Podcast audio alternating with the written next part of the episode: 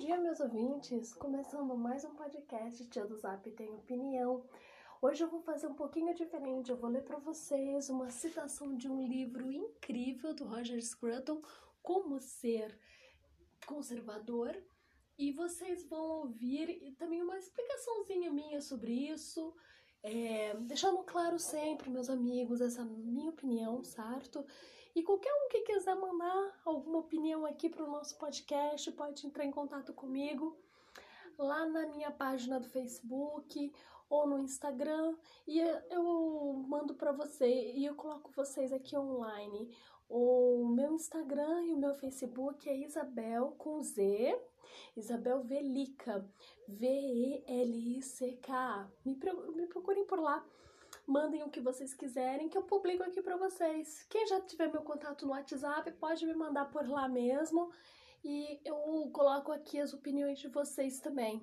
Esse podcast não é para ser algo somente pessoal, mas é também para postar as opiniões dos tios e tias do Zap que não conseguem às vezes é dizer o que precisam, o que querem, o que estão sentindo não tem um espaço na mídia para isso, né? Vamos abrir esse espaço, ok?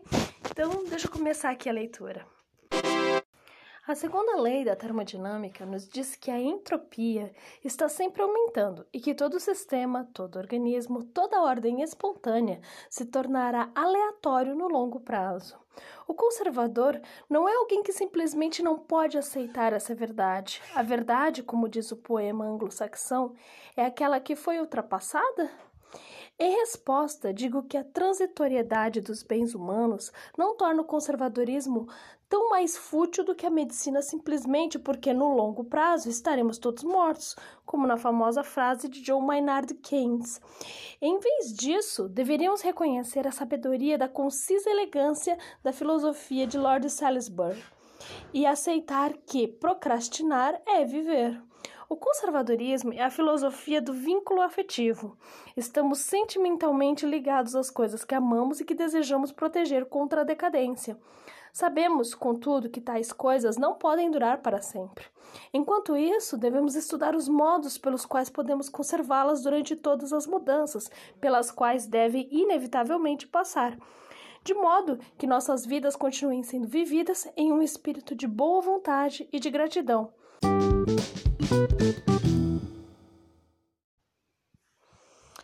Então, meus amigos, vamos comentar um pouco sobre isso. Então, ali no, naquela passagem de Roger Scruton, né, ele vem citando primeiro sobre a termodinâmica e a entropia, né? Para quem não é muito chegar nisso, chegado nessa área, vamos dar uma explicaçãozinha rápida, né? Bem leiga, tá? Não briguem comigo se eu errar algum detalhe básico. Sobre a entropia, né? A entropia ela seria uma das leis da termodinâmica, né? Sobre como se comportam os corpos, né? A energia, esse tipo de coisa. E a entropia, ela deixa claro que com o tempo, a aleatoriedade de algo, né? A não previsibilidade, digamos assim, vai aumentando, né?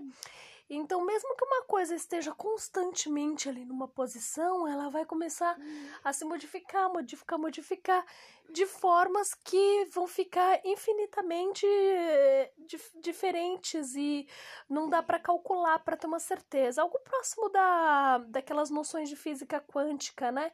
De, de, de várias possibilidades, né? A entropia, ela lidaria com isso, com aleatoriedade, né?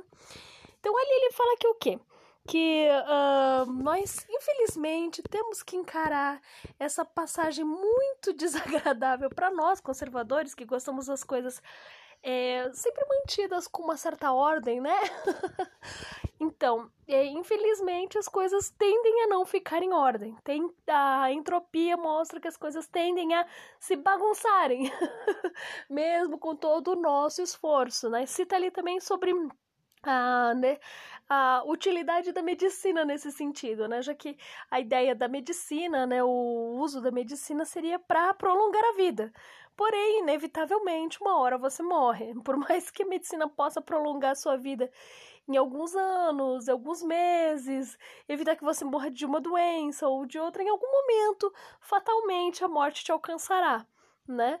E, e isso são coisas que não dá para conter, né? E aí eu já entraria naquele campo que a gente fala sobre o pecado de Adão, né? Por mais que a gente se esforce, a gente não vai combater o pecado de Adão, né? De Adão e Eva e que recai sobre nós. Então a morte inevitavelmente nos alcançará em algum momento, né? Não, não, não sabemos se esse momento vai ser breve, vai ser distante, mas ela nos alcançará, né? A única certeza da vida, como dizem, é mais ou menos isso, a única certeza da vida.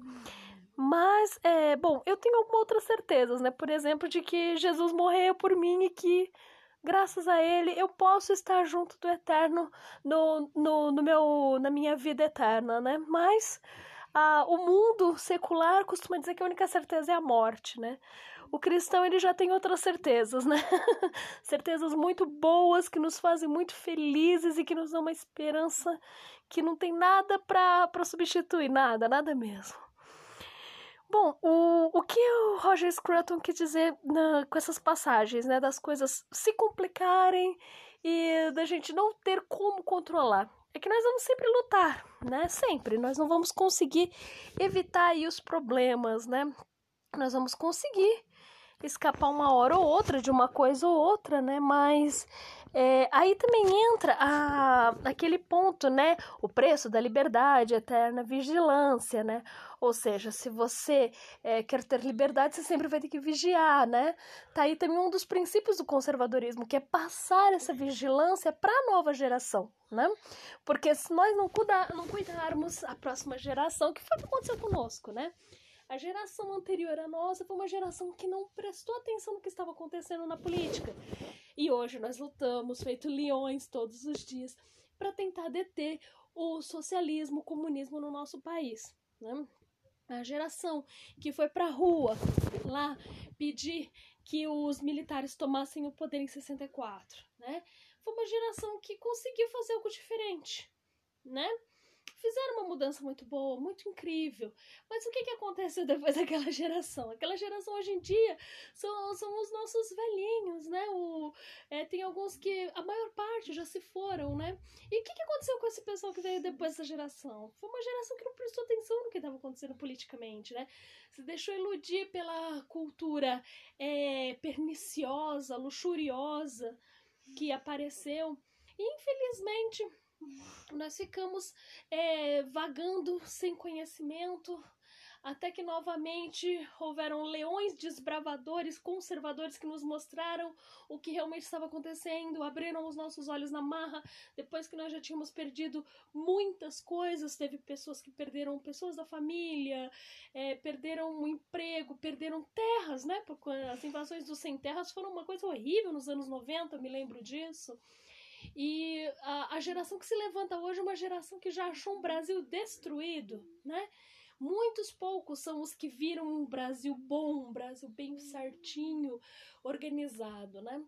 E a, a tendência é essa mesmo, né? Tudo se dissolver, como disse Roger Scruton, e a nossa luta é uma luta eterna, né? A eterna vigilância, não, não dá pra gente fugir disso. E nós temos que aprender principalmente que nós que agora estamos lutando, feito malucos nas redes sociais, nas nossas casas, com as nossas famílias, com os nossos vizinhos, temos que guardar isso para os nossos descendentes, os filhos, os netos, os primos, os sobrinhos, porque esses vão no futuro nos representar. E esses serão no futuro o, o, as pessoas de. os adultos de amanhã, né? E os adultos de amanhã têm que estar tão vigilantes quanto nós né? Como é que uma casa para arrumada? Perguntar aí para as donas de casa feito eu. É você bagunçando todo dia ou é você arrumando todo dia? Arrumando todo dia. Porque se você não prestar atenção e você deixar fora do lugar, deixar um copo na pia sem lavar, ele não vai se lavar sozinho. Se você não varrer um chão, no outro dia ele vai estar duas vezes mais empoeirado. E por aí vai, né? Então sempre você tem que fazer essa mudança. Quer falar, amiga? Fala um oi. Oi, gente. Esse é o meu filho, gente, que tá aqui me fazendo companhia durante a gravação. Mas então, é só encerrar deixando esse, esse conselho para todo mundo, né? Vamos passar para frente essa chama conservadora, né? Vamos mudar o Brasil sem esquecer que nós temos que preparar a próxima geração, né? Porque, assim como disse Roger Scruton, é, é algo que tende a se dissolver. A ordem tende a se dissolver. Então nós temos que fazer esse trabalho que parece um pouco fútil, sim, porque ele não é duradouro. Mas se nós conservarmos isso para a próxima geração, a próxima geração vai como nós cuidar da nossa casa, que é o Brasil, e vai mantê-lo inteiro, perfeito, bonito como nós estamos vendo, estamos construindo. E é os nossos sonhos, né? Está no nosso coração, tá certo? Um beijo para todos vocês, que o Eterno abençoe cada um e vamos passar para frente essa chama. Agora, para encerrar, a marchinha da cloroquina da Zenite Silvestre.